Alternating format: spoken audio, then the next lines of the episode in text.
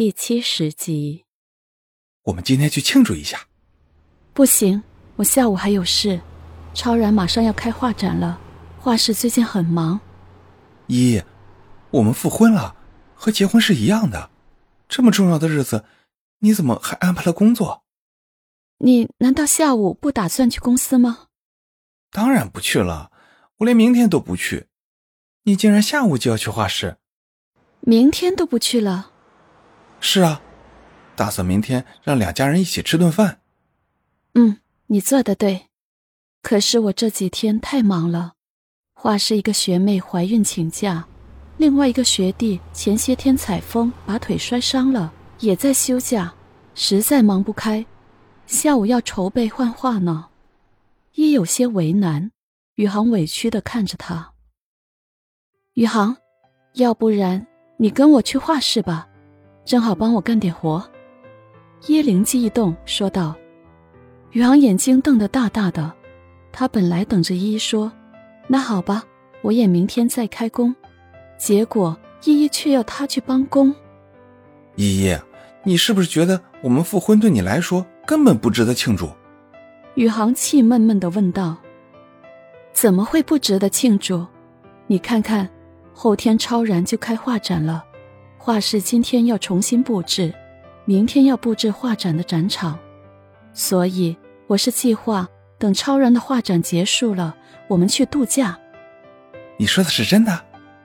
那 当然是真的。你明天不是也不用去公司吗？那正好来帮我们布置一下展场。本来我还要找默默的呢。潘如意，你还真是会安排。我放假是为了来给你做劳工的吗？反正也放假了，最重要的是可以帮我的忙，而且你是会画画的人。肯定比默默有用。你还真是会算。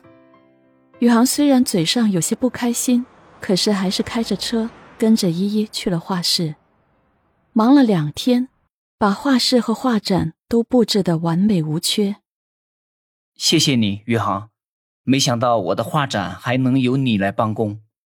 我哪里是帮工，我是被抓劳工。不过还是预祝你画展成功。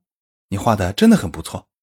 宇航，我听依依说你也打算要重新拿起画笔了，有机会我们可以切磋一下。依依说你画的很好，很久都没有画了，比不得你们专业的水平。不过的确打算拿起来，给生命做份记录。宇航看着展厅里超然的画，笑着说：“我听依依说，打算画展过了就放假和你去度假，想好了要去哪里了吗？”依依想去哪里，我们就去哪里。他这两天还没顾上想呢。宇航看着远处的依依，他还在带着几个小女生整理着那些点缀的花卉。他一直想去马尔代夫，他说那是个要和爱人一起去的地方，所以每次旅行都避开那里。我想他一定是一直等着你陪他去呢。你怎么知道他等着的人会是我？他从来都只有两件事最开心，一个是画画，一个是说你。从我大一认识他的时候就是这样。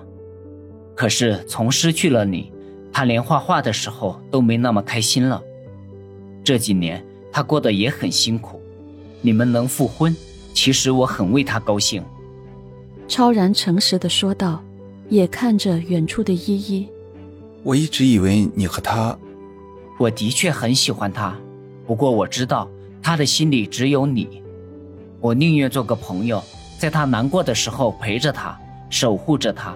看见他不开心，也不想趁人之危，让我们每个人生命最终都有遗憾。你比我更懂得爱。那是因为我生命中失去的东西太多了，就格外珍惜每个带着美好来到我生命里的人。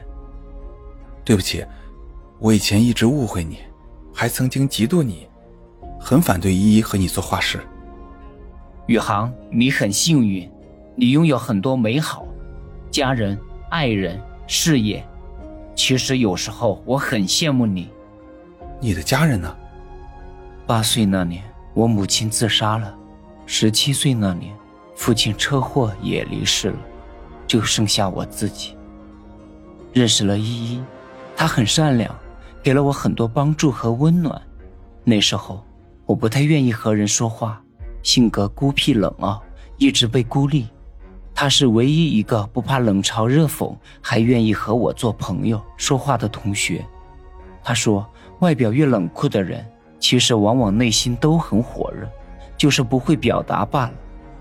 后来我才知道，其实他是因为认识你，才知道我为什么那样。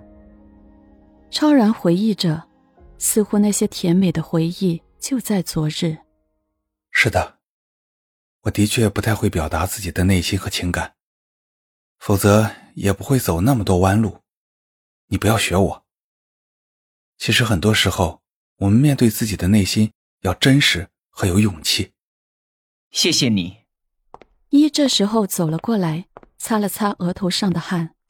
你们在说什么？都不干活？基本没什么了，我们已经挂好了。一会儿等你们弄好那些花，我们一起去吃饭吧。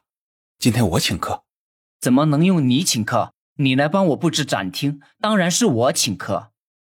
一看着这两个以前水火不容的家伙，怎么突然变得这么默契？有点奇怪。你们没事吧？当然没事，你别瞎想了。